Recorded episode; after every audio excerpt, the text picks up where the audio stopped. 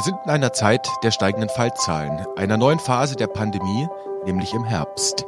Und da stellt sich die Frage, wie umgehen damit? Wie kommen wir da durch? Wie kann das Leben weitergehen? Und wie muss die medizinische Versorgung am Ende auch aufgestellt sein? Und dann natürlich das große Thema Testen. Schlicht die Frage mit Lenin, was tun? Ein Füllhorn an Themen, ein Füllhorn an Fragen, über das es zu diskutieren gilt, zu streiten gilt. Bestenfalls breit gesellschaftlich und interdisziplinär. Das wollen wir heute tun. Jedenfalls wollen wir heute damit beginnen. Und damit herzlich willkommen zu einer ganz besonderen Episode von diesem Evidenz-Update-Podcast. Wir, das sind Martin Scherer. Präsident der Deutschen Gesellschaft für Allgemeinmedizin und Familienmedizin, der DGAM, und Direktor des Instituts und Poliklinik für Allgemeinmedizin am UKE in Hamburg. Und Jonas Schmidt-Schanasset. Facharzt für Virologie, Leiter der Abteilung Abo-Virologie am Hamburger Bernhard-Nocht-Institut und Professor an der Uni Hamburg. Und ich bin Dennis Nösler, stellvertretender Chefredakteur, Nachrichtenchef der Ärztezeitung aus dem Hause Springer Medizin. Moin an Sie beide. Moin, Herr Nösler. Moin, Herr Nösler. Heute also mal zu dritt in diesem Evidenz-Update-Podcast. Ich habe schon gesagt, es gibt einen guten Grund. Wir wollen interdisziplinär über diese Zeit reden, über den Umgang mit dieser Pandemie und jetzt dem Herbst. Und das ist ganz offenbar, ja, bitter nötig. Daher eben ein Professor für Virologie und ein Professor für Allgemeinmedizin in diesem Gespräch, auf das es ein Anfang werde. Zunächst aber braucht es so etwas wie vielleicht eine gegenseitige Vergewisserung. Deswegen habe ich zwei jeweils ganz persönliche Fragen an Sie vorbereitet. Und ich möchte mal beginnen mit Martin Scherer. Wie oft haben Sie beruflich eigentlich mit Virologen zu tun, wenn es nicht Corona ist? Direkt im Austausch eher selten, indirekt natürlich sehr häufig, weil wir viele Proben, die wir einschicken, dann von der Virologie, Mikrobiologie ausgewertet bekommen. Aber dass man sich wirklich mal unterhält, dass man in direkten Kontakt ist, eher selten, zu selten, würde ich sagen. Hm, das ändern wir jetzt gerade. Und Jonas Schmidt-Chandasit, Sie sind ja, wenn man so will, auch im Gebiet der Tropenmedizin tätig am Bernhard-Nocht-Institut. Sie beschäftigen sich im besten Sinne mit Exoten, die gar nicht mehr so exotisch sind, weil sie nach Europa kommen. Wie oft stehen Sie beruflich im Austausch mit, sagen wir, Allgemeinmedizinern? Eigentlich sehr, sehr regelmäßig. Äh, jetzt gerade im Tropeninstitut, wenn wir dort eben unsere Befunde erstellen, die diskutieren, da gibt es eben ganz viele Gespräche, auch mit den Niedergelassenen, mit den Hausärzten, die dann auch nochmal spezifische Nachfragen haben. Es sind ja jetzt, sage ich mal, nicht 0815 äh, Befunde, die die Hausärzte auch äh, jeden Tag in den Händen halten. Insofern ist da auch eine Beratung und eine Interpretation der Ergebnisse ganz wichtig, damit dann die Kollegen auch wissen, was die letztendlich bedeuten. Und das findet regelmäßig statt. Und da ist ein sehr, sehr interessanter, ein sehr wichtiger Austausch über diese Befunddiskussion und was das dann für den Patienten zu bedeuten hat. Aber auch als ich noch an der Uniklinik in Frankfurt war, muss ich sagen, war das genauso ein regelmäßiger täglicher Austausch. Das Telefon steht da nicht still. Man ist da wirklich im engen Austausch mit den unterschiedlichen Fachdisziplinen und natürlich auch mit den äh, Allgemeinmedizinern. Also ich habe da immer eigentlich einen sehr intensiven Austausch erleben dürfen und bin dafür auch sehr dankbar, weil das vor allen Dingen ja auch für einen selbst sehr viel mit sich bringt und man sehr, sehr viel dazulernt, nämlich das, was außerhalb des Labors stattfindet. Mhm. Außerhalb des Labors, also Austausch ja. Vielleicht versuchen wir es noch mit zwei typischen Eigenheiten der jeweiligen Fächer. Herr Schmidt-Chanasit, was sagt Ihnen der Begriff des abwartenden Offenhaltens? das Abwarten Offenhaltens. Jetzt haben Sie mich ja irgendwie erwischt auf dem Zug. Wir klären das am besten gleich auf. Ja, ja, ja, ja, ja. Zunächst die Frage an Herrn Scherer. Herr Scherer, was fangen Sie mit Cycle Thresholds an? Das habe ich noch nicht mal akustisch verstanden. Dann würde ich sagen, großartige Gelegenheit für die Deklaration von Genf. Jetzt hat nämlich jeder von Ihnen beiden Gelegenheit für eine Fortbildung des jeweiligen Kollegen. Herr Scherer, bitte ganz kurz zum Abwarnen offen halten. Ein ganz großes Spezifikum der Allgemeinmedizin. Was können Ihre nicht allgemeinmedizinischen Kollegen da mitnehmen? Das abwartende Offenhalten ist eine Denkweise in der Allgemeinmedizin, eine diagnostische Vorgehensweise, bei der ich vom Prinzip des Ausschlusses des abwendbar gefährlichen Verlaufs ausgehe. Das heißt, es gibt sehr häufig Symptomkonstellationen, die unklar sind und für die eine Reihe gefährlicher Ursachen in Frage kommen. Das sind die sogenannten abwendbar gefährlichen Verläufe. Nachdem ich diese abwendbar gefährlichen Verläufe ausgeschlossen habe, nehmen wir mal Bauchschmerzen, Ilius ausgeschlossen, Mesenterialinfarkt ausgeschlossen, stumpfes Bauchtrauma ausgeschlossen, wenn ich, oder Blutung ausgeschlossen, wenn ich die gefährlichen Verläufe ausgeschlossen habe, dann ist es nicht mehr ganz so entscheidend, welche genaue Diagnose jetzt ursächlich für die Beschwerden in Betracht kommt. Und dann kann ich erstmal den Patienten, die Patientin erstmal ziehen lassen, sagen, okay, jetzt gehen Sie erstmal nach Hause, das Gefährliche ist ausgeschlossen. Wir bleiben in Kontakt, kommen Sie morgen wieder. Wenn sich bis dahin was ändert, rufen Sie an, melden Sie sich, wenn ein neuer Aspekt hinzukommt. Das ist das abwartende Offenhalten. Also nicht sofort zum ICD-Manual greifen und irgendwas dran pappen an den Patienten, sondern warten.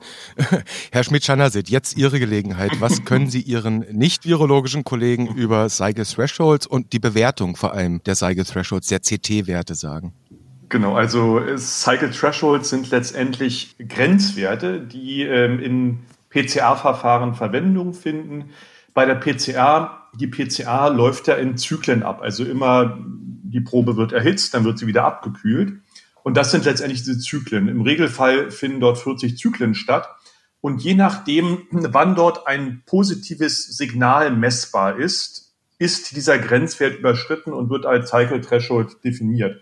Und mit diesem Cycle Threshold gelingt letztendlich eine Semi-Quantifizierung. Das heißt, wenn Sie einen sehr hohen Cycle Threshold haben, nehmen wir 40, dann ist das an der absoluten Nachweisgrenze. Dann ist da eine sehr, sehr geringe Menge von DNA nachgewiesen worden. Wenn der Cycle Threshold bereits bei einem sozusagen CT von fünf oder zehn erreicht wird, dann ist die gesamte Probe eben voll mit dieser spezifischen DNA, die Sie dort nachweisen wollen. Und Cycle Thresholds finden insbesondere bei den sogenannten Real-Time-PCRs Anwendung, wo Sie quasi in Echtzeit nachverfolgen können, wann dieses sozusagen dieser Grenzwert überschritten wird. Dann würde ich mal sagen, merci an Sie beide für die Fortbildung, für uns drei. Es gibt dafür, tut mir leid, jetzt kein CME-Punkt, ist nicht von der Kammer akkreditiert.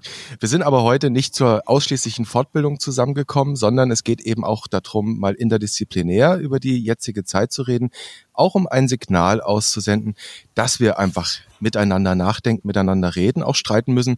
Und vielleicht steigen wir mal ein bisschen, um den Boden zu schaffen, ein bisschen provokant ein und schauen wir mal die letzten, die, die letzte Zeit an. Herr Schmidt-Chanasit vielleicht, halten Sie die bisherige Form des wissenschaftlich-medizinischen Diskurs äh, zum Umgang mit dieser Pandemie für gut? Tja, das ist jetzt eine ganz einfache Frage für ein sehr komplexes Thema. Ich glaube, man sollte da deutlich mehr ins Detail einsteigen und da wirkliche einzelne Teilaspekte betrachten. Einige Sachen waren sehr, sehr gut, andere, denke ich, da gibt es deutlich Diskussionsbedarf. Und ich glaube, darauf müssen wir uns jetzt auch mal einlassen, da ins Detail zu gehen, weil sonst kann man diese Frage nur falsch beantworten. Dann heben wir uns die Detailfrage auf. Ich will noch kurz bei Martin Scherer nachfragen. Diese ganz einfache Frage für das ganz große Thema. Wie sehen Sie die Art des Diskurs in den letzten Monaten? Wie bewerten Sie sie? Gut, da muss man schauen, von welcher Plattform wir sprechen. Reden wir von Twitter, reden wir von den Printmedien, von den Publikumsmedien, von den Fachmedien. Wir haben ja schon häufiger betont, dass die rein virologische Perspektive nur ein Baustein darstellt. Und diese Pandemie ist für uns alle eine nie dagewesene Situation, an die wir uns alle anpassen müssen.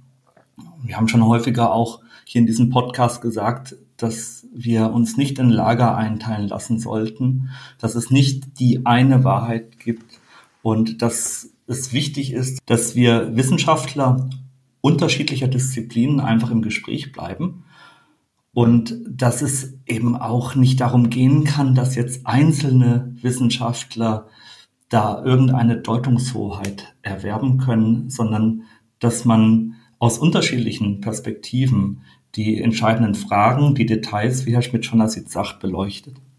Mhm. Dann gehen wir nochmal in die Details rein oder da frage ich direkt bei Jonas Schmidt-Schanasit nach.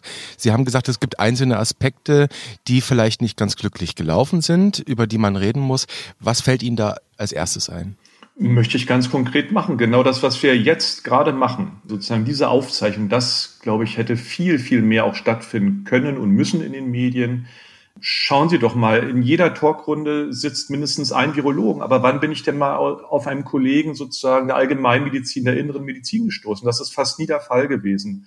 Und auch andere Formate, Podcast-Formate, waren sehr virologisch äh, sozusagen fokussiert. Und da gab es eben diesen Diskurs mit anderen Kollegen nicht. Also das hätte man sich eben gewünscht, genau um diese breite Sichtweise dort in den Fokus zu stellen. So hatten wir eben maximale Fokussierung auf die virologischen Aspekte was interessant ist und was auch wichtig ist. Aber so kann man natürlich nicht die Pandemie beleuchten und schon gar nicht erfolgreich durch eine Pandemie kommen. Und mhm. das ist mir als Virologe ja schon eben sehr, sehr aufgefallen. Und ich habe gesagt, gut, also äh, normalerweise endet meine Expertise an der Labortür. Ja, und ich kann doch als Virologe jetzt sozusagen nie im Leben einen Plan entwickeln und so, so oder eine allumfassende Strategie, wie man jetzt weiter gut durch diese Pandemie kommt. Also das hat mich schon immer sehr verwundert und eben auch natürlich, dass das in den in einzelnen Medien nicht so abgebildet wurde. Insofern bin ich sehr dankbar, dass das jetzt verstärkt aufgenommen wurde. Ich habe auch zumindestens den Eindruck, dass jetzt in den letzten Wochen auch verstärkt die Kollegen sozusagen aus der Epidemiologie wieder stärker auch äh, sozusagen mhm. in den Blickpunkt geraten, aber vor allen Dingen auch wirklich die Kollegen, die an vorderster Front sind, die jeden Tag den Patienten sehen, die letztendlich auch diese Beschlüsse oder die Maßnahmen ausbaden müssen, umsetzen müssen. Und da haben wir mhm. jetzt ja auch ein ganz konkretes Beispiel, zum Beispiel, wenn es jetzt darum geht, wo die Leute den PCR-Test machen sollen, die jetzt irgendwo hinreisen wollen. Wo landen die denn? Die landen wahrscheinlich wieder bei den Niedergelassenen, bei den Allgemeinmedizinern, ja. Also, das sind ganz wichtige Punkte und ich hoffe, dass wir da einfach diese Diskussion auch in der Zukunft breiter führen können und wir müssen es vor allen Dingen und hätten es auch schon längst müssen. Gut, dann fangen wir ja gerade heute damit an zu dem Thema Testen, zu der neuen Teststrategie, die ab dem 15. gilt und auch zum Thema Reiserückkehrer oder Reisende. Kommen wir am Ende, was heißt am Ende nachher nochmal? Bleiben wir noch kurz ein bisschen bei dem Bodensatz, den, den wir brauchen. Herr Scherer, Herr Schmidt-Schandersit hat gerade gesagt, ja, wir haben in vielen Bereichen viel zu einseitig geschaut. Mehr und mehr kommen jetzt auch andere Fächer dazu und werden auch breit zitiert. Sie haben beide, das war ganz interessant, letzte Woche Freitag auf Twitter beide den gleichen Spiegel, das gleiche Spiegel-Interview mit Gerard Krause vom Helmholtz-Zentrum für Infektionsforschung geteilt sehr lesenswert. Vielleicht kann man das mal verlinken unter diesem Podcast in den Show Notes. Herr Scherer, nochmal ganz provokant gefragt, können uns die Fachgebiete der Infektiologen und Virologen alleine durch diese Pandemie bringen? Also zunächst mal sind die Erkenntnisse der Virologie besonders wichtig. Herr Schmidt-Schandersit hat so nett gesagt, dass wir es dann ausbaden müssen im ambulanten Bereich, aber es ist ja viel mehr als das. Also ohne die Virologie würden uns entscheidende Erkenntnisse fehlen. Zum Beispiel die Fähigkeit, das Virus nachzuweisen. Das ist ja überhaupt, da haben wir uns schon dran gewöhnt, das ist ja überhaupt mal das eine. Dann die Bedeutung der Aerosole. Wie ist es mit der Inkubationszeit? Wie verläuft die Erkrankung? Ab wann bin ich infektiös? Das sind ja alles Informationen, die wir brauchen, um dann mit den Patientinnen zu arbeiten. Und diese Informationen liefern uns die Virologinnen und Virologen. Aber in der Allgemeinmedizin, da schauen wir eben, was macht der Mensch mit dem Virus? Also die Virologie sagt uns, was macht das Virus mit dem Menschen und wir schauen, was macht der Mensch mit dem Virus, also welche Symptome hat er. Wie grenze ich das ab gegen andere Differentialdiagnosen? Was sind die abwendbar gefährlichen Verläufe? Wo können wir offen bleiben? Wie helfe ich konkret? Wie lindere ich die Beschwerden? Wie beantworte ich die wesentlichen Fragen? Wann darf ich wieder zur Arbeit gehen? Wann darf ich unter Leute? Wann darf ich meine Angehörigen im Altenheim besuchen? Das sind ja dann die Fragen, mit denen wir zu tun haben. Und bis hin zu der Frage, wie organisiere ich meine Praxis so, dass Menschen mit anderen Erkrankungen dort nach wie vor gut aufgehoben sind und nicht durch den Rost fallen. Aber es ist nicht die Virologie und die Allgemeinmedizin allein. Es gibt andere Akteure im ambulanten Sektor, den öffentlichen Gesundheitsdienst, die Selbstverwaltung, die Kinderärztinnen, die HNO-Ärzte und die anderen Fachgebiete. Natürlich die Krankenhausdisziplin, die internistische Infektiologie und die Intensivmedizin. Es ist ein hohes Gut zu wissen, dass wir Kollegen haben, die dann mit den Schwerkranken gut umgehen können und äh, wo die Schwerkranken dann auch gut aufgehoben sind. Und dann aber auch, wie Herr Antes in seinem Interview im Fokus gesagt hat, wir brauchen auch die Verhaltensforscher, die Versorgungsforscher, die Ethiker, die Ökonomen, Public Health und evidenzbasierte Medizin. Aber zurück zur Ausgangsfrage, Allgemeinmedizin und Virologie. Meines Erachtens gehören die beiden untrennbar zusammen. Gerd Antes hat ja auf Twitter, wenn ich das so ein bisschen verfolgen konnte, man steigt da ja nicht mehr durch in diesen Millionen Tweets gefühltermaßen, hat dafür ja auch ordentlich einstecken müssen, aber ich glaube, das verträgt er. Er ist ja durchaus geübt in Wissenschaftskritik. Vielleicht nochmal ein anderer Blick auf die Sache. Also, Herr Scherer, Sie haben jetzt viele versorgungspraktische Themen angesprochen, die relevant sind und relevant werden, wahrscheinlich in diesem Herbst noch mehr.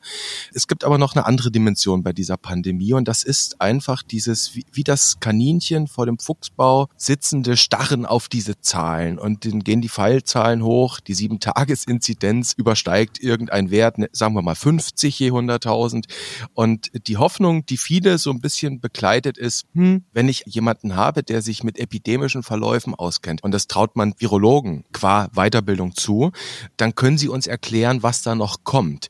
Können das Virologen besser, Herr Scherer, als Allgemeinmediziner? Ich würde fast sagen, bin mal gespannt, was Herr Schmidt-Schanassi dazu sagt, aber diese Vorhersagen, diese Prognosen, die sind ohnehin ganz schwierig. Also wir hatten mit der Glaskugel ja schon häufiger zu tun. Wir hatten mit Prädiktionsmodellen zu tun, mit Wüstenvorhersagen. Gott sei Dank sind die nicht eingetreten. Und Ausbruchsgeschehnisse, die hängen sehr von spontanen Verhaltensweisen vieler Einzelner ab. Das kann eigentlich niemand so richtig vorhersagen vorhersagen. Und da haben Sie gerade den Ball rübergeworfen. Herr Schmidt-Chandasit beschäftigt sich ja auch sehr wohl mit Vorhersagen, nämlich beispielsweise wie gewisse Viren, die zunächst hier nicht endemisch waren, jetzt doch endemisch werden und was passieren könnte. Das ist mhm. Ihr Steckenpferd. Bewerten Sie es doch mal. Das, was Herr Scherer bewerten wollte, sind Virologen gut in der Lage, mit der Glaskugel umzugehen? Nein, auf keinen Fall. Also nicht besser als die Kollegen und auch nicht schlechter. Es ist einfach oder es liegt in der Natur der Sache, dass das äh, schwierig ist. Und Herr Scherer hat den ganz entscheidenden Punkt aufgegriffen, der, glaube ich, äh, sehr gut zusammengefasst durch Professor Brockmann vom Robert Koch Institut auch nochmal dargelegt wurde, dass unser Verhalten die Pandemie beeinflusst. Und das wiederum beeinflusst ja unser Verhalten, also wie die Pandemie denn verläuft, ja. Und das macht es eben unheimlich schwer, langfristige Vorhersagen zu treffen. Man kann ein, zwei Wochen in die Zukunft schauen. Das kennen wir auch sozusagen von unseren Vorhersagen äh, im Bereich der Arboviren, dass wir bestimmte Temperaturparameter haben. Wir wissen, wie der Niederschlag ist. Wir wissen, welche Mücke wo vorkommt und können so vielleicht ein, zwei Wochen in die Zukunft schauen. Aber dann hört das Ganze schon auf. Und das mache ich nicht als Virologe. Das macht bei mir zum Beispiel ein sehr, sehr erfahrener Umweltwissenschaftler, ein sehr erfahrener Modellierer also da sind einem auch die eigenen Grenzen sehr klar bewusst und man braucht da auch eine sehr, sehr, sehr gute Ausbildung, um diese hochkomplizierten Modelle auch weiterzuentwickeln. Also das ist alles andere als trivial und auch jetzt nicht Kerngebiet der Virologie. Das muss man auch nochmal ganz klar sagen. Mhm. Sie haben Dirk Brockmann angesprochen, ja. der am RKI tätig ist, auch, ich glaube, glaub, eine Professur hat an der Humboldt-Uni in Berlin. Genau. Einer der, man kann so sagen, auch Vorzeigemodellierer, der kommt eher so aus der Physik-Ecke, nicht wahr? aus der Mathematik und was mich da, also ich habe ja die verschiedenen Modellierer auch hier immer sehr genau angehört und angeschaut. Wir hatten einmal Maya Hermann vom HZI Braunschweig und eben Herrn Brockmann, Ulla Priesemann und da gab es aber schon Unterschiede, also feine Unterschiede, aber eben auch wichtige Unterschiede, was diese mhm. Vorhersagen betrifft und genau dieser Punkt, also gerade diese ich sag mal, Unklarheiten kamen mir von einigen der Kollegen von Herrn Brockmann eben nicht so deutlich. Ne? Dass man sagt, man kann das schon sehr genau modellieren und eigentlich diese Unklarheit ist da etwas in den Hintergrund getreten, diese Unsicherheit. Und das hat Dirk Brockmann, das, das ist ja auch ein Stück Selbstkritik oder auch, auch Eingestehen einer Wahrheit, wie sie eben ist. Und diese Größe muss man eben erstmal haben als Modellierer. Und das hat mir bei ihm unheimlich gut gefallen. Und er weist darauf immer hin und wie gesagt, George Box äh, haben wir auch schon oft genug zitiert.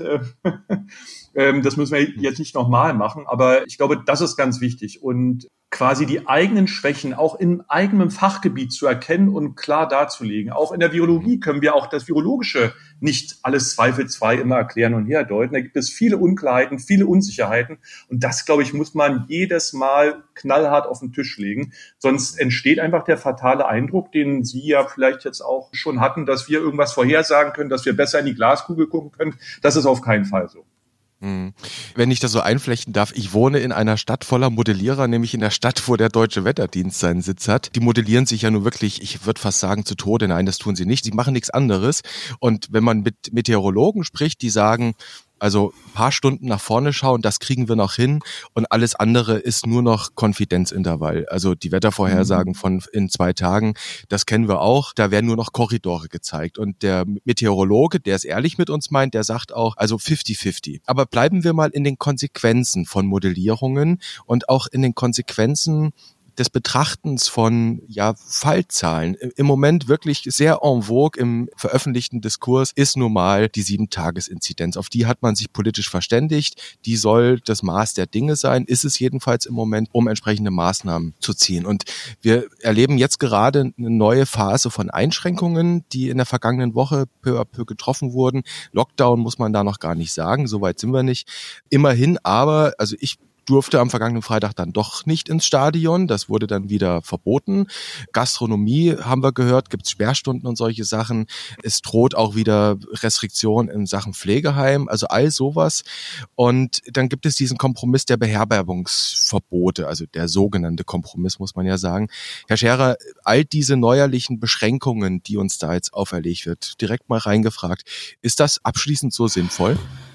Es hängt, glaube ich, sehr von den Einzelfällen ab. Also wir hatten ja sehr zu Beginn, ich glaube es war im Februar und März, diesen Slogan wegen Corona nicht zu Oma. Da würde ich sagen, zunächst vielleicht mal die Oma fragen, wie die das sieht. Danach kann die Oma den Enkel fragen, wie hast du dich denn verhalten in der letzten Zeit? Wie geht es dir? Wie geht es den Personen um dich herum? Dass man das Ganze ein bisschen individualisiert und vielleicht zum Stadion, das kann man ebenfalls nicht so generell sagen. Es muss der Abstand gewährleistet sein. Und was bringt das geklügelste Hygienekonzept, wenn sich dann doch an irgendeiner Stelle wieder die Menschen drängeln? Ich würde jetzt erstmal davon ausgehen, Offenbach ist jetzt, glaube ich, nicht ja, die Allianz Arena. Aber wenn man jetzt mal so ein großes Stadion nimmt und die Leute ganz gut verteilt, das müsste dann vielleicht funktionieren. Entscheidend ist, dass sich das dann nicht an bestimmten Stellen knubbelt. Also wir wissen, dass die allermeisten jungen Menschen ohne Risikofaktoren die Infektion gut überstehen. Wir wissen, dass das bei Älteren ein zigfach höheres Risiko ist, dann auch an einer Infektion zu sterben. Und ich finde, dass Gerard Krause das in einem Spiegelartikel, den Sie eben erwähnt haben, sehr schön auch auf den Punkt gebracht hat. Die Bewältigung der Pandemie entscheidet sich in den Altenheimen und nicht in den Klassenräumen der Schulen oder in den Foyers der Hotels. Ich glaube, das ist ein ganz entscheidender Satz, der nochmal deutlich macht, worauf es ankommt, nämlich die älteren und die vulnerablen Personengruppen zu schützen. Wenn mir der Stadion-Einschub noch erlaubt ist, ich erinnere mich ans letzte Heimspiel, zu dem wir durften, immerhin 3100 Leute maximal. Ich habe mich nirgends so sicher gefühlt wie dort. Überall Abstand, die Leute haben brav ihre Masken getragen, niemand hat geraucht, niemand hat Alkohol getrunken. Das war ganz sauber gelöst. Ich würde wahrscheinlich eher ins Stadion gehen als ins Wirtshaus. Aber Herr Schmidt-Schanner, teilen Sie diese Einschätzung, dass die Pandemie jetzt gelöst werden muss, eben unter anderem in den Altenheimen? Wie sehen Sie das? Laden jetzt zumachen, Reisen bremsen, Gastro zurückfahren? Na, das sind mir alles zu einfache Lösungen, zu pauschale. Ich glaube, über den Punkt sind wir weit hinaus. Jetzt können wir die einzelnen Maßnahmen durchgehen. Ich glaube, das würde etwas Zeit kosten, aber das wirklich ganz allgemein erstmal. So. Und es ist allen klar, dass es darum geht, die vulnerable Gruppe, die kann in den Altersheimen sein, die kann aber auch eben in anderen Einrichtungen sein, wo eben Patienten mit Vorerkrankungen zusammenkommen. Die müssen eben besonders geschützt werden. Das hat der Kollege Scherer eben sehr schön gesagt. Und die anderen Maßnahmen, da ist es immer wichtig, sozusagen als Grundsatz zielgerichtet und verhältnismäßig. Und jetzt greifen wir uns einfach mal eine raus. Nehmen wir dieses Verbot quasi, Restaurants und Bars nach 23 Uhr offen zu haben, was wir in Berlin haben kenne ich sehr gut aus Bangkok. Da ist das äh, sozusagen seit Jahren auch jenseits von Corona üblich gewesen. Die Party geht danach erst richtig los. Und zwar im privaten Bereich also ich glaube, das wird eine wenig effektive Maßnahme sein. Und hier muss man sagen, wäre es hier nicht zielgerichteter und verhältnismäßiger gewesen? Das, was ja auch schon gemacht wurde, zum einen die Familienfeier, die Größe der Familienfeier zu beschränken, dass eben nicht die Hochzeit mit 600 Leuten stattfindet und dass die mhm. bestehenden Maßnahmen einfach sozusagen wirklich durchgesetzt werden, dass kontrolliert wird. Weil das, was ja schon beschlossen wurde, was auch in ganz Deutschland gilt, also AHH, jetzt noch mit Lüften und App hinzu, das ist doch sozusagen die Grundlage für den Erfolg und auch die Basis, ja. Und das muss einfach nur konsequent auch eingehalten werden. Und meines Erachtens bedarf es keiner neueren Maßnahmen, gerade nicht, die so pauschal sind, ja, wo man mit Schrot breit schießt und gerade die bestraft, die sich jetzt monatelang an diese Regeln, so wie Sie es auch gesagt haben, im, im Fußballstadion, wo es jetzt funktioniert hat, ja. Warum soll das nicht mehr stattfinden, wenn sich alle dort an die Regeln gehalten haben? Das leuchtet den Leuten nicht ein und das führt dann eben dazu, dass die Leute dann eben auch nicht mitmachen, dass es zur Corona-Müdigkeit kommt und das ist mhm. genau dieser gesamtheitlicher Aspekt, das äh, sozusagen Herangehen von den verschiedenen Perspektiven. Und dann sieht man eben, wenn man das rein virologisch jetzt betrachtet und sagst, also mit der Maßnahme schaffe ich es vielleicht zwei, drei Infektionen mehr zu verhindern, aber der Schaden, den ich dadurch anrichte und das Unverständnis in der Bevölkerung ist viel größer, dann macht das doch keinen Sinn im Rahmen einer Pandemiebekämpfung. Mhm. Also an den Maßnahmen AHA und L und C, ne? also L ist Lüften, C ist die Corona-Warn-App, die kam jetzt noch mit hinzu, festhalten und die eher konsequent durchsetzen, sagen Sie. Ja. Müsste man dann vielleicht eigentlich auch einfach mal zu dem Mittel greifen, dass man das dann auch sanktioniert? Ja, also äh, beides, beides. Also beides muss sinnvoll eingesetzt werden. Und ich bin auch absolut und war immer dafür, dass man den jungen Leuten auch eine Perspektive bietet. Also bestimmte Angebote macht, Pilotprojekte. Wir hatten jetzt so viel Zeit, wir hatten austesten können, wie kann denn zum Beispiel, wie können denn junge Leute miteinander feiern, sicher feiern? Unter welchen Bedingungen kann man die freitesten? Wie können die Kosten übernommen werden? Wie lang ist dieses Fenster, wo negativ Getestete ohne weitere Maßnahmen zusammenkommen können? Also das hätte man mal erarbeiten können, weil sonst bahnt sich das natürlich den Weg in die die Illegalität und findet trotzdem statt, wo wir keinen Überblick haben, wo es kein Konzept gibt. Also ich glaube, beides muss stattfinden und gerade vor dem Hintergrund, dass eben diese Pandemie ja nun nicht morgen vorbei sein wird. Und das hat man auch schon vor sechs Monaten gewusst, dass sie nicht vorbei sein wird.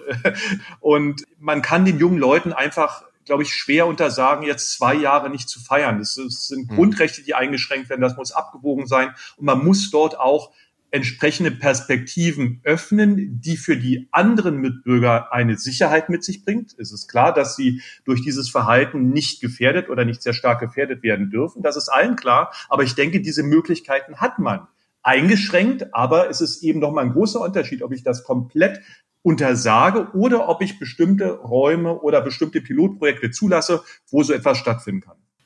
Also dem würde ich ausdrücklich zustimmen. Ich würde so weit gehen, dass man dem AHA plus L plus C noch ein V plus V hinzufügt. Und jetzt würde ich Sie gerne mal ein bisschen quissen, Herr Nössler. Was ist denn V plus V?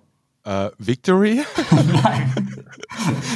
Verständnis und Vertrauen. Also ich glaube, wir brauchen das Vertrauen untereinander, sowohl unter Ärzten und Wissenschaftlern, aber auch Vertrauen in der Gesellschaft, dass wir gegenseitig aufeinander Acht geben. Und wir brauchen, was Herr Schmidt-Schannersit angesprochen hat, auch ein bisschen Verständnis, nicht ein bisschen viel Verständnis dafür, dass das Leben in irgendeiner Art und Weise weitergehen muss und dass wir so gut wie möglich den Mittelweg finden müssen aus maximaler Infektionsprävention und möglichst geringer Einschränkung der persönlichen Freiheitsgrade. Und ich glaube, das ist, es ist ein Langstreckenlauf, wie Herr Schmidt-Schannersit gesagt hat. Und ich glaube, das ist das Entscheidende, dass uns beim Langstreckenlauf dann auch nicht die Puste ausgeht. Nicht das ständige Gewarne und Angstgemache, sondern Verständnis dafür, dass das Durchhaltevermögen einer Gesellschaft begrenzt ist, dass das Aushalten dieses Spannungszustandes ein Kraftakt ist und deshalb müssen wir das immer wieder ausloten.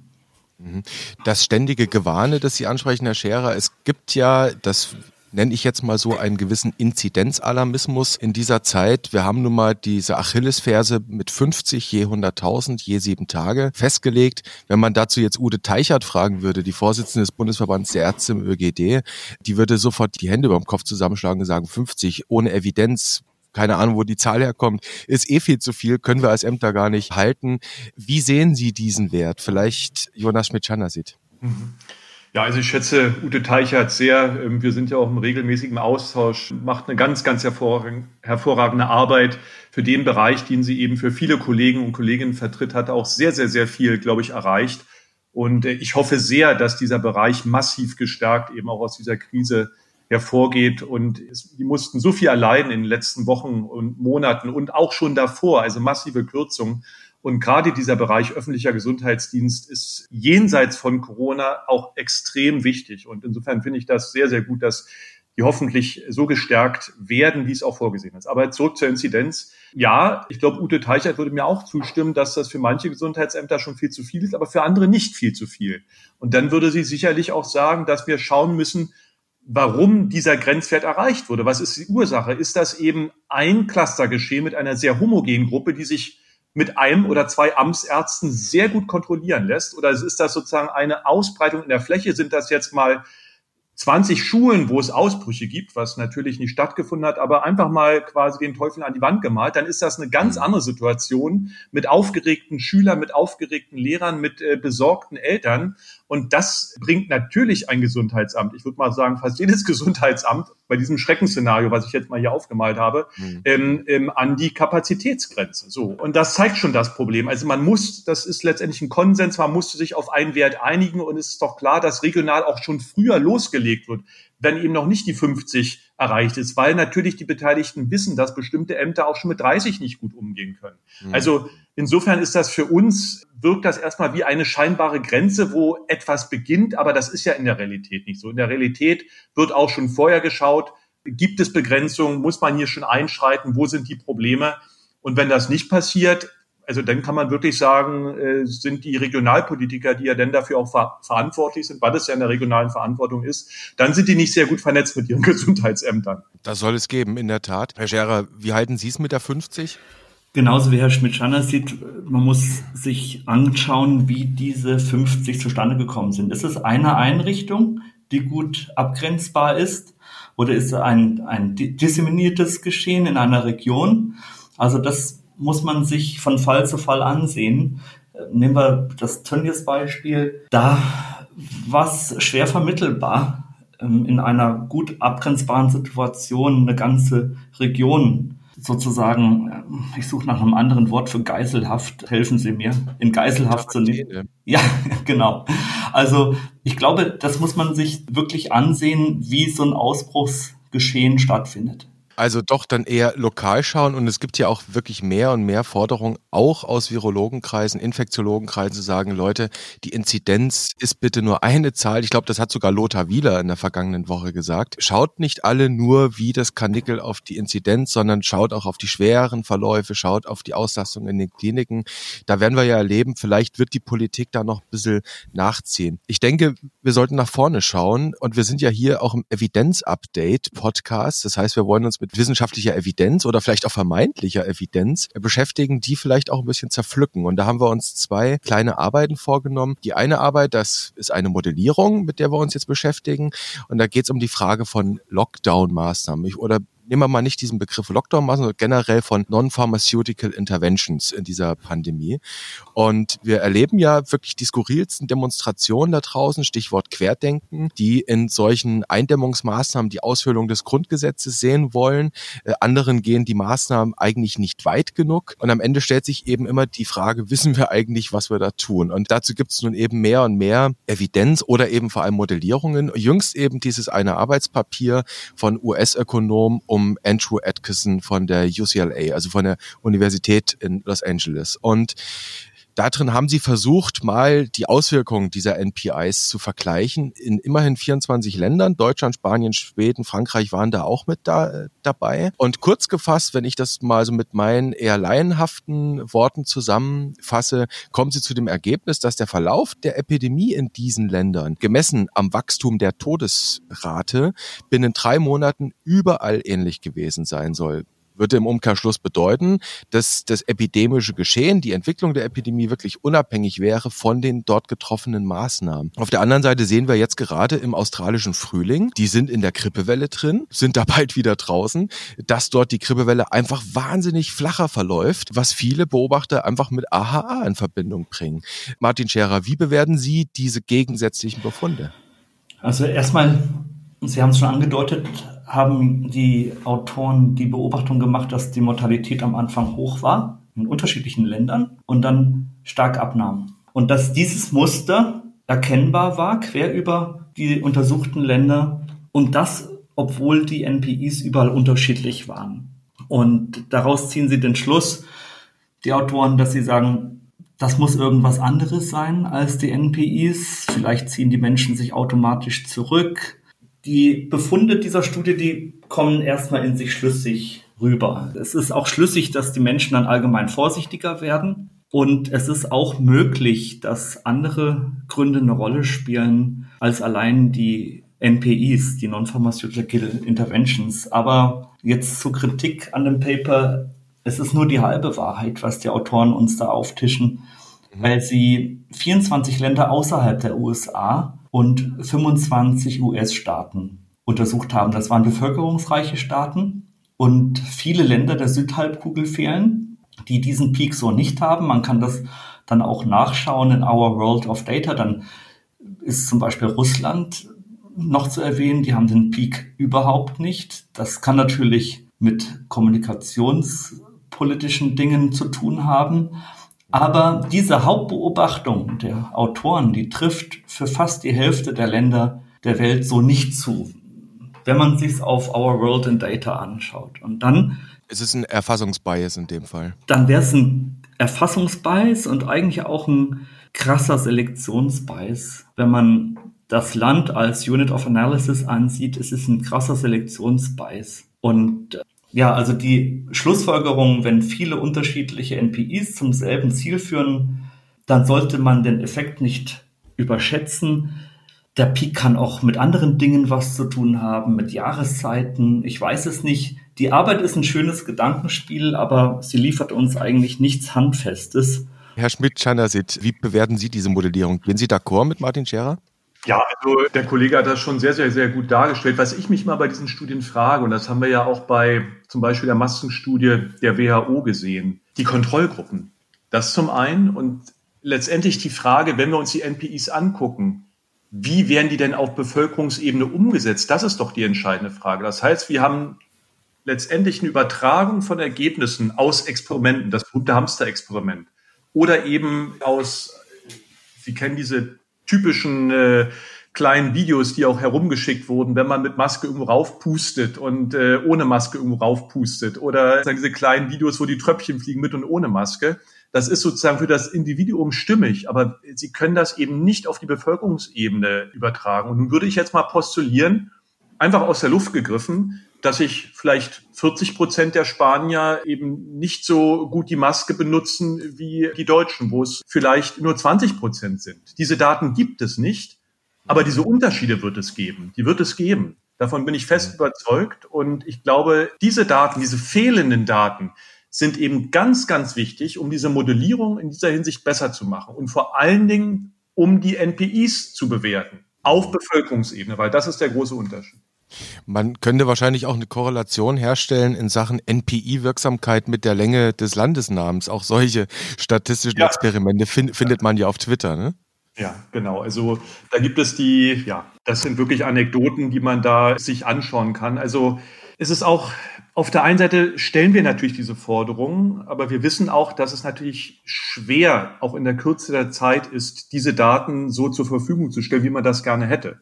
Aber das soll einen ja nicht abhalten, daran zu arbeiten und auch die Chance zu nutzen, diese Untersuchung zu machen. Und ich glaube, das ist auch etwas, was ja sehr heiß diskutiert wurde, auch im Rahmen äh, der Stellungnahme vom EBM-Netzwerk zum Beispiel oder eben auch zu den Artikeln, die Herr Gottschalk verfasst hat, also aus dem Gesundheitsamt in Frankfurt am Main oder eben auch Herr Antes. Das geht alles in die gleiche Richtung. Man kann nur noch mal darauf hinweisen, dass es wichtig ist, dass wir die Chance nutzen, auch in Deutschland diese Daten zu erheben, jeden Tag.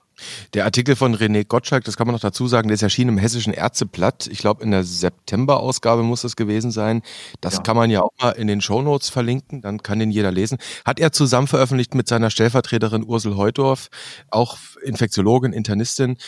Dann vielleicht nochmal anders gefragt und nochmal mit Blick auf diese Analyse. Also Martin Scherer hat gesagt, interessantes Gedankenexperiment, aber Achtung, Achtung, es könnten ganze Menge Daten fehlen und am Ende könnte ein völlig anderes Ergebnis rauskommen. Wir erleben ja eine Zeit, in der nicht nur, ich sag mal, der Otto Normalbürger beziehungsweise Emma Normalbürgerin, sondern eben auch die Fachleute immer so ein bisschen versucht werden, Lagern zugeordnet zu werden, ja. Und dann gibt es also die, Relativierer und dann gibt es die Alarmisten und dann gibt es die Schwedenfreunde und die, die Schweden doof finden. Ich mache das jetzt mal ganz einfach an diesem Beispiel fest. Jede kleine Studienarbeit wird dann immer wieder gerne von mal dem einen, mal dem anderen hergenommen, um vermeintlich irgendeinen Weg als richtig oder falsch zu beweisen.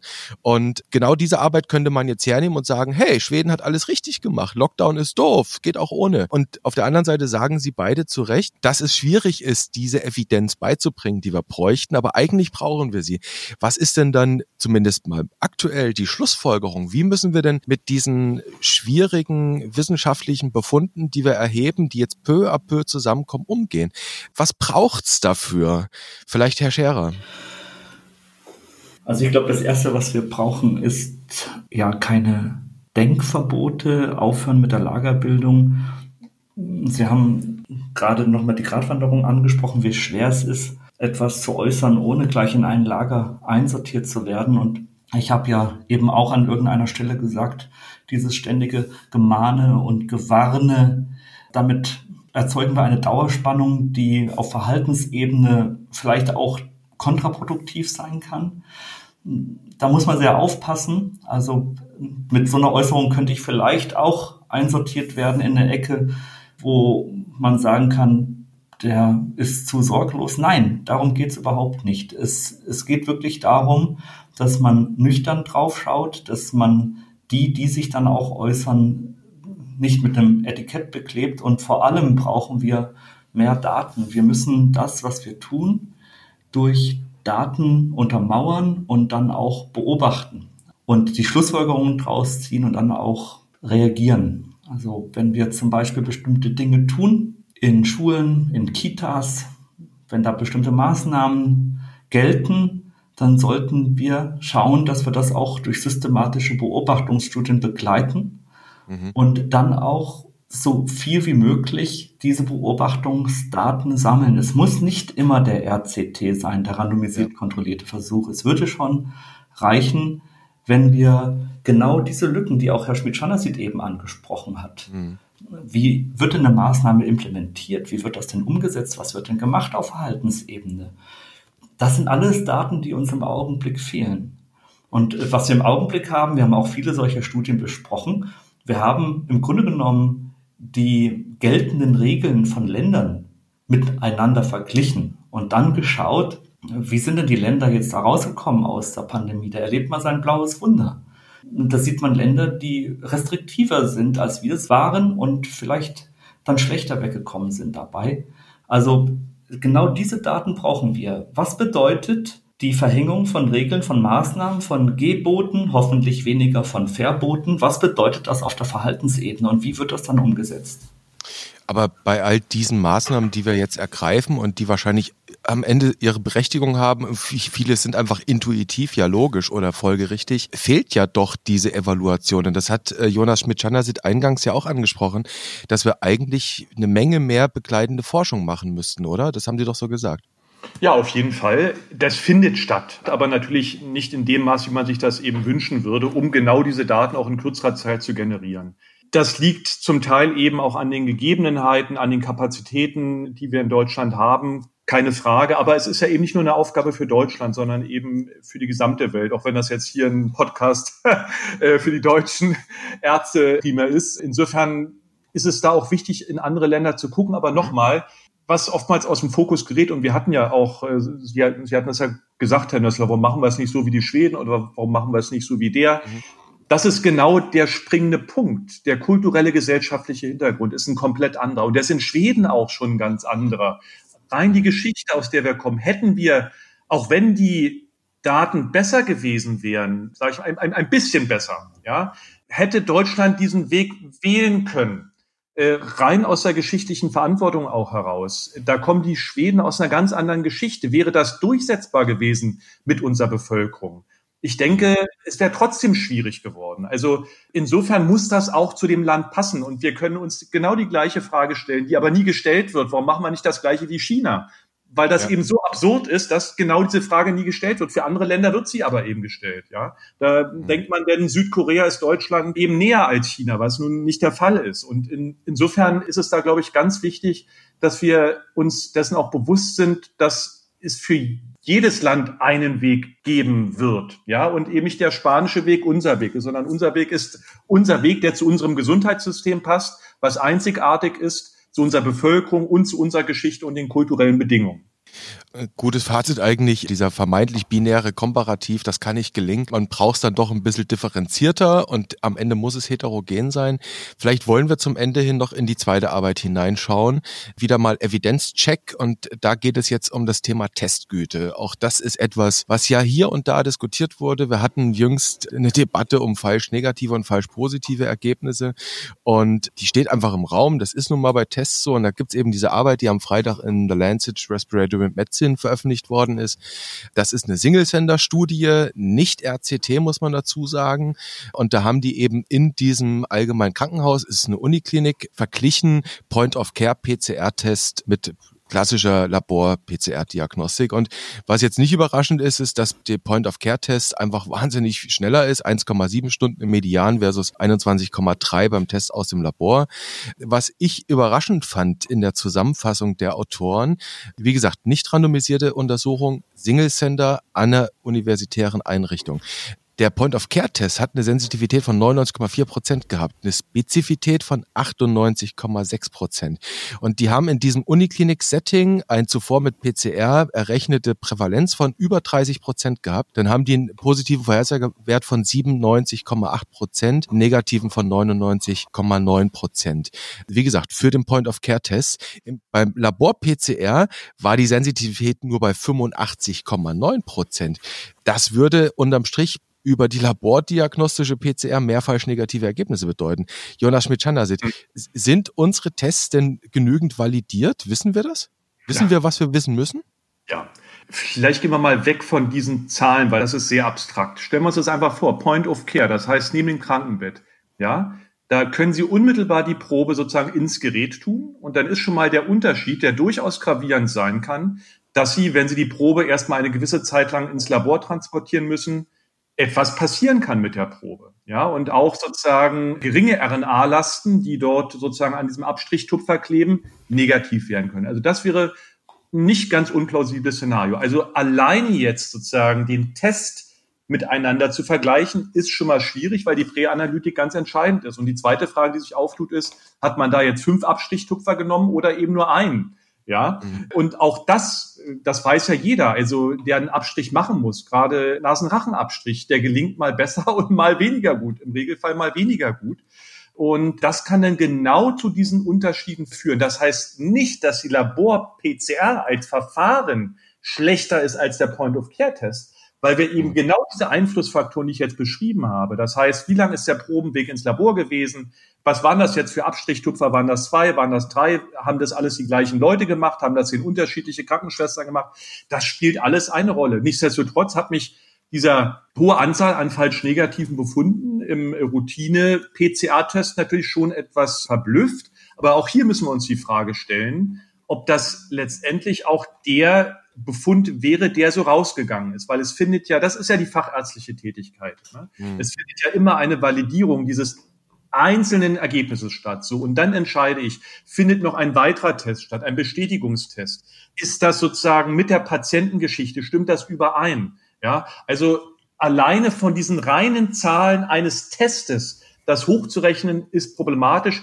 Das, das Befunden an sich ist ein hochkomplexer Prozess, eine fachärztliche Tätigkeit, wo wir fünf Jahre sozusagen lernen, was sind die Probleme der einzelnen Verfahren. Und dann kommt ganz am Schluss letztendlich ein Befund raus. Und wir sehen ja, ich hatte gerade letztens äh, die Zahlen aus Hessen gesehen. Da sind, ist nun mal ein gutes Beispiel sozusagen für die Frage der Spezifität jetzt. Es sind 45.000, mehr als 45.000 Lehrer untersucht worden und äh, 16 nur positiv getestet worden. Also da sehen Sie schon, dass dort eben nicht die berühmten 1000 falsch positiven aufgetreten sind oder 100 falsch positiven, sondern genau aufgrund der fachärztlichen Befundungstätigkeit äh, wirklich nur die auch positiv getestet wurden, die dann auch positiv waren.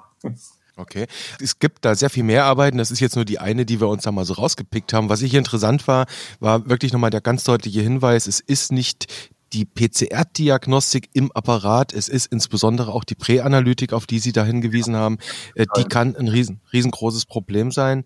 Also, Herr Schmidt-Schanner, die Labor-PCR ist nicht totgesagt durch diese Studie. Das habe ich jetzt mitgenommen, richtig? Nein, natürlich nicht. Und äh, gerade weil es eben eine Single-Center-Studie ist, es gibt ja, am Markt gibt es ja hunderte Anbieter sozusagen. Also es ist ja vor allen Dingen auch nicht immer die eine PCR, das wird ja oftmals auch immer mm. sozusagen so formuliert. Ja. Es gibt den Roche-Test, es gibt den Abbott-Test. Also es sind ja sozusagen riesige Diagnostikfirmen, die ihre Teste mit äh, Tausenden von Proben natürlich validieren und auch weiter validiert werden, eben unabhängig vor allen Dingen. Ja, weil natürlich man da erstmal immer sagt, okay, da gibt es einen Conflict of Interest, wir verlassen uns nicht alleine auf die Daten, die die Firmen für diese kommerziellen Tests zur Verfügung stellen. Gleiches Problem übrigens als bei den Schnelltesten. Das gucken wir uns unabhängig an, ja, mit einem definierten Referenzpanel. Das ist ein ganz gängiges Vorgehen und da kommen wir dann eben zu Werten, die sehr, sehr, sehr gut sind für die kommerziell erhältlichen Tests, die Verwendung finden. Dann schauen wir doch mal, was wir vielleicht aus dieser, aus dieser Untersuchung, aus dieser Single-Center-Untersuchung vielleicht für die ambulante Versorgung mitnehmen können. Herr Jonas Schmidt-Chanasit hat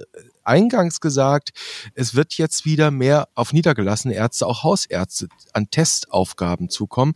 Wir haben das Thema mit den Reisenden, die sich alle werden testen lassen müssen. Übrigens hier wichtiger Einschub, läuft außer in Bayern bitte alles über GOE, macht dann so pro Test 170 Euro inklusive Laborleistung, das aber nur als Einschub. Herr Scherer, könnte diese Studie ein Hinweis darauf sein, dass diese Point-of-Care-PCR-Tests eine Lösung auch für die ambulante Versorgung werden könnten? Ja, auf jeden Fall. Und deshalb muss ich ganz ehrlich sagen, hat mir diese Studie auch richtig gute Laune gemacht, weil sie doch eine, eine gewisse Ebenbürtigkeit ähm, des Point-of-Care-Tests keine gewisse, eine Ebenbürtigkeit des Point-of-Care-Tests mit dem PCR-Test nahelegt um das nochmal ganz klarzustellen, also da wurde ja immer wieder auch mal unsere Kritik kritisiert, dass es falsch positive gibt und so weiter.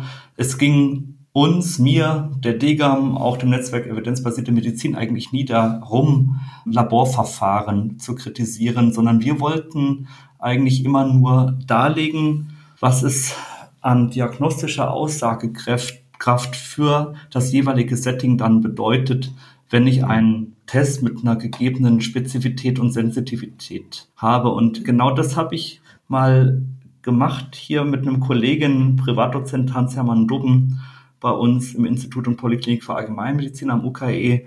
Wir haben mal mit diesen Daten des Papers hier, des Lancet Papers, also mit einer, ja, ich lese das jetzt nicht nochmal vor, mit der relativ guten Sensitivität und Spezifität für den Point-of-Care-Test und mit den Testgütekriterien für den PCR-Test haben wir jetzt mal für unterschiedliche Prävalenzen das durchgerechnet. Und ich bin jetzt am Überlegen, wie ich das mache, um die Zuhörer nicht zu überfordern. Vielleicht so viel, ähm, der positive prädiktive Wert, der ist ein Maß dafür, wie die diagnostische Aussagekraft eines Tests bei einer bestimmten Prävalenz ist. Und in diesen Wert geht die Sensitivität ein, die Spezifität, aber auch die Prävalenz. Je höher die Prävalenz ist, desto höher ist der positive prädiktive Wert. Je niedriger die Prävalenz ist, desto besser ist der negative prädiktive Wert. Und das ist eine Formel, mit der kann man rechnen. Und wir haben für unterschiedliche Prävalenzen mal den positiven und negativen prädiktiven Wert ausgerechnet. Der negative prädiktive Wert ist bei jeder Prävalenz gut. Bei einem von 10.000 Infizierten ist es 99,99999 Prozent, also nahe 100 Prozent.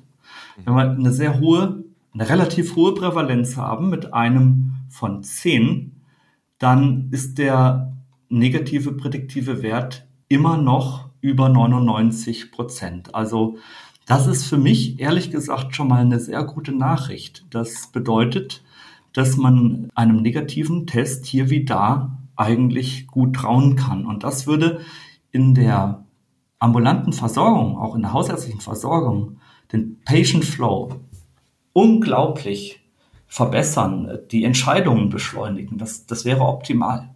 Jetzt schauen wir uns den positiven prädiktiven Wert an.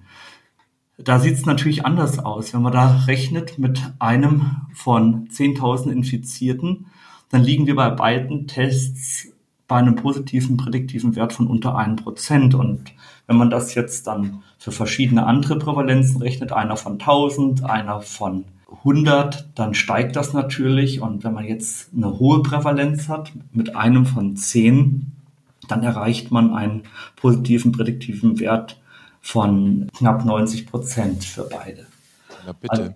Also, also lange Rede, kurzer Sinn. Mir macht diese Studie wirklich gute Laune. Die Autoren sagen auch, dass man den Test nicht nur in akut Aufnahmen, in Notaufnahmen nehmen kann in Krankenhäusern, sondern man kann sie auch zur Frage einer elektiven Krankenhausanweisung, äh, in der Grundversorgung, bei Screening von Krankenhauspersonal, Pflegeheimpersonal, Flughäfen, Schulscreening und was weiß ich benutzen. Natürlich gilt dann wieder das Fragezeichen des Massentestens. Da würde ich jetzt die Euphorie des, der Autoren ein wenig bremsen wollen. Aber im klinischen Setting, bei der Testung symptomatischer Patienten, zum Beispiel in einer Hausarztpraxis, würde ich da äh, große Hoffnungen reinsetzen und ich könnte mir vorstellen, dass im nächsten Update unserer Living Guideline Covid-19 der DGAM, dass da diese Tests als äh, hilfreiche Option besprochen werden. Oha. Wir verlinken einfach diese Arbeit. Das ist wie jedes Covid-19-Paper Open Access. Herr Schmidt-Chanasit, würden Sie auch diese Euphorie von Martin Scherer teilen, was, was Point-of-Care-PCR-Tests betrifft? Können die auch aus Ihrer Sicht äh, so eine, so eine Relevanz bekommen in der ambulanten Versorgung? Ja, natürlich und haben sie ja auch schon. Also ähm, für mich sind diese Tests jetzt gerade im stationären Bereich bei den Unikliniken schon seit Jahren ja gang und gäbe. Nicht bei Influenza zum Beispiel werden sie sehr stark eingesetzt. Ob sich das sozusagen auch im ambulanten Bereich rechnet, das muss man dann sehen. Das kommt, hängt ja auch damit äh, zusammen, wie teuer denn diese sogenannten Kartuschensysteme sind, die ja eben den Vorteil haben, dass die Probe eben in eine Kartusche gehen, diese Kartusche dann in den Automaten stecken und dann läuft alles automatisch ab. Das heißt, sie brauchen eigentlich gar kein, keine, kein Laborequipment mehr. Ob sich das rechnet, ist jetzt eine ganz andere Frage, aber rein vom Vorgehen, von der Schnelligkeit, also Ergebnis innerhalb von einer Dreiviertelstunde oder einer Stunde, ist das natürlich super und äh, kann eben dazu führen, dass man da viel, viel schneller eben auch agieren kann. Und das ist ja das, das, ist ja das Entscheidende wir müssen einfach bei den Testungen schneller werden, ne? weil dann eben auch Infektionsketten sinnvoll unterbrochen werden können oder natürlich Patienten auch früher einer Behandlung zugeführt werden können, also einer spezifischen. Also insofern kann ich das nur begrüßen. Ich kenne es, wie gesagt, schon seit Jahren, auch im universitären Bereich, dass diese Systeme mhm. eingesetzt werden auf den Stationen. Die haben sich dort immer bewährt. Mhm. Eins muss man vielleicht noch zu der Euphorie sagen, vielleicht in Richtung der ambulant Tätigen. Im Moment könnten sie so einen Test auch gar nicht abrechnen. Das äh, muss man einfach dazu sagen. Die entsprechende Labor-GOP, die darf nur von Fachärzten für Laboratoriumsmedizin etc. abgerechnet werden. Das wird man dann eh sehen, ob sich das noch ändert. Also haben wir über Point-of-Care-PCR-Test gesprochen, was jetzt natürlich auch ins Haus steht ab dem 15. Oktober. Das ist eine neue nationale Teststrategie. Es ist die dritte, kann man sagen. Die Novelle, sie soll am 15. in Kraft treten, heißt es. Reiserückkehrertests, die sind dann per Dü jedenfalls auf Kassenkosten. Die muss dann jeder selbst bezahlen. Was es aber geben soll, sind Antigen-Schnelltests, Kassettentests. Und die sollen, ist Teil dieser Strategie, ganz besonders in Arztpraxen, Krankenhäusern, Pflegeeinrichtungen, anderen sozialen Einrichtungen regelmäßig eingesetzt werden können. Dezidiert Point-of-Care-Antigen-Tests. Und zwar kostenlos. Ist das ein guter Plan, Herr Scherer?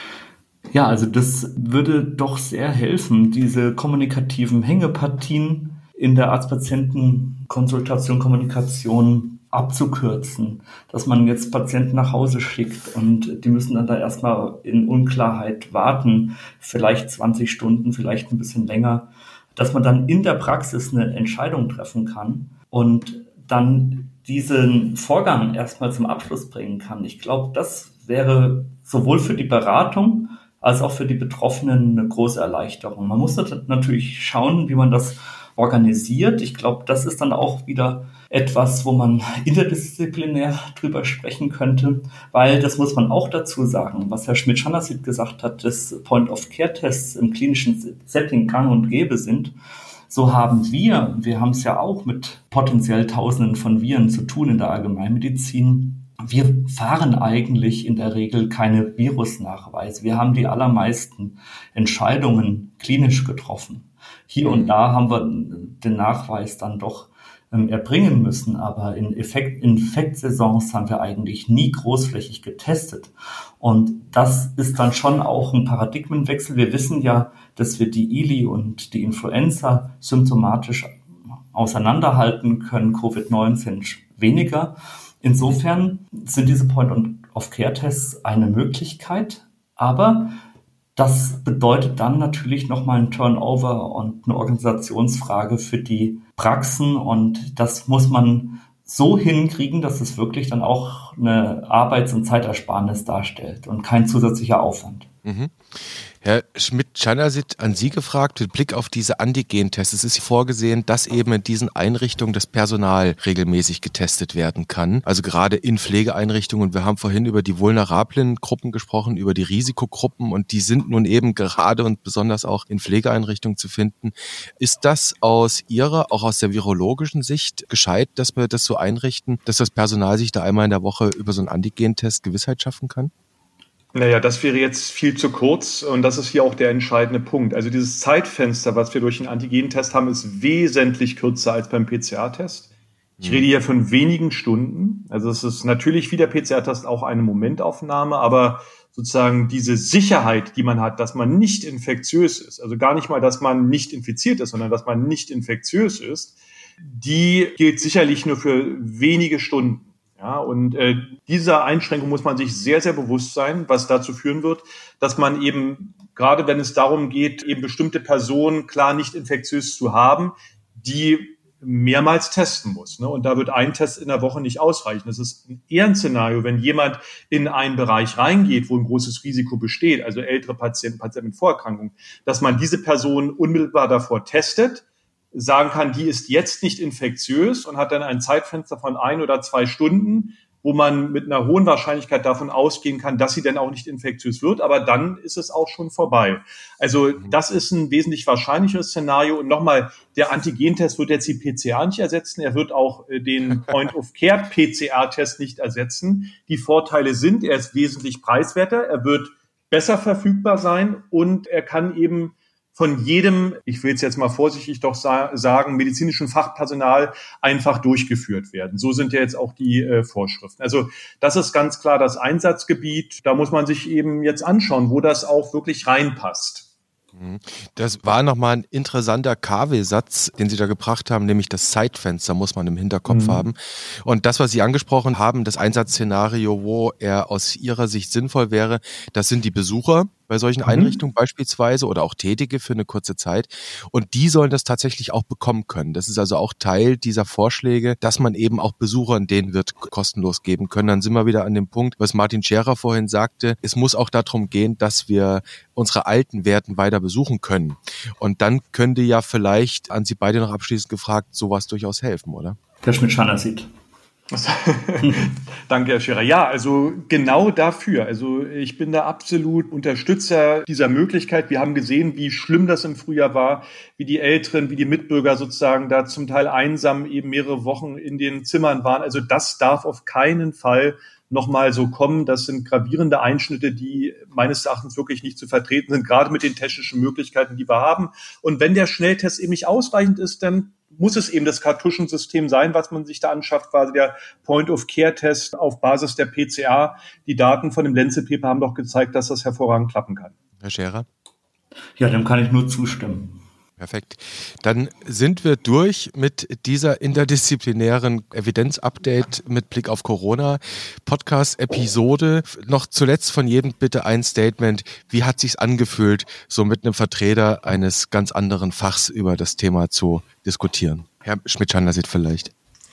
Ja, also ich fand das total spannend. Ich habe sehr viel dazugelernt und hoffe, dass solche Gespräche in der Zukunft noch viel, viel häufiger stattfinden werden, aus den unterschiedlichen Perspektiven, vielleicht auch gar nicht unbedingt immer aus ärztlicher Perspektive. Das wäre auch nochmal vielleicht mhm. ein kleiner Tipp. Ich finde es ganz wichtig, dass man sozusagen auch die Ethik da immer im Blick behält. Das ist natürlich auch ein Teilgebiet von uns, aber ich glaube, da gibt es durchaus auch noch andere Kollegen, die da einen ganz großen Schwerpunkt haben. Und Martin Scherer? Ja, vielen Dank. Es war mir eine ganz große Freude und danke, Herr Schmidt, dass Sie, dass Sie da zugesagt haben. Das hat mir großen Spaß gemacht. Ich habe auch eine Menge gelernt und ich dachte immer, dass wir in der Allgemeinmedizin die Meister werden mit Dealing with Uncertainty, also die Unsicherheitsbewältigungsexperten. Ich habe gelernt, dass es auch in der Virologie sehr viele Unsicherheiten gibt und das war eine gute Erfahrung da mal mit verschiedenen Perspektiven die Sachen zu beleuchten. Es gibt sicherlich noch viele Themen, über die man sprechen könnte. Was macht man mit den Testkapazitäten vor dem Hintergrund, dass jeder Erwachsene von uns vielleicht drei Erkältungen durchmacht, Kinder noch mehr. Wie kriegen wir das alle hin? Und wie, wie können wir die Abläufe gut organisieren? Wie ist das mit den Quarantänezeiten? Also da würden mir noch viele Themen einfallen und ich glaube und hoffe, das ist auch nicht das letzte Mal, dass wir uns da austauschen. Zwei sehr schöne Schlussworte. Besser geht's gar nicht. Ich sollte jetzt eigentlich direkt den Mund halten. Es ist ein Anfang dieses Gespräch gewesen, in der Öffentlichkeit da zwei Fachgebiete miteinander reden zu lassen. Ich bedanke mich sehr an Sie beide, besonders natürlich auch an Jonas Schmidt-Chanasit für die Zeit, die Sie sich genommen haben. Und Martin Scherer ganz sicher in Ihre Richtung. Ich würde mich natürlich freuen, wenn wir uns wieder hören auf gleicher Stelle und auf gleicher Welle. Und vielleicht hört man ja auch das ein oder andere Mal noch Jonas Schmidt-Chanasit. Ahoi nach Hamburg. Vielen Dank und tschüss. Vielen Dank und tschüss.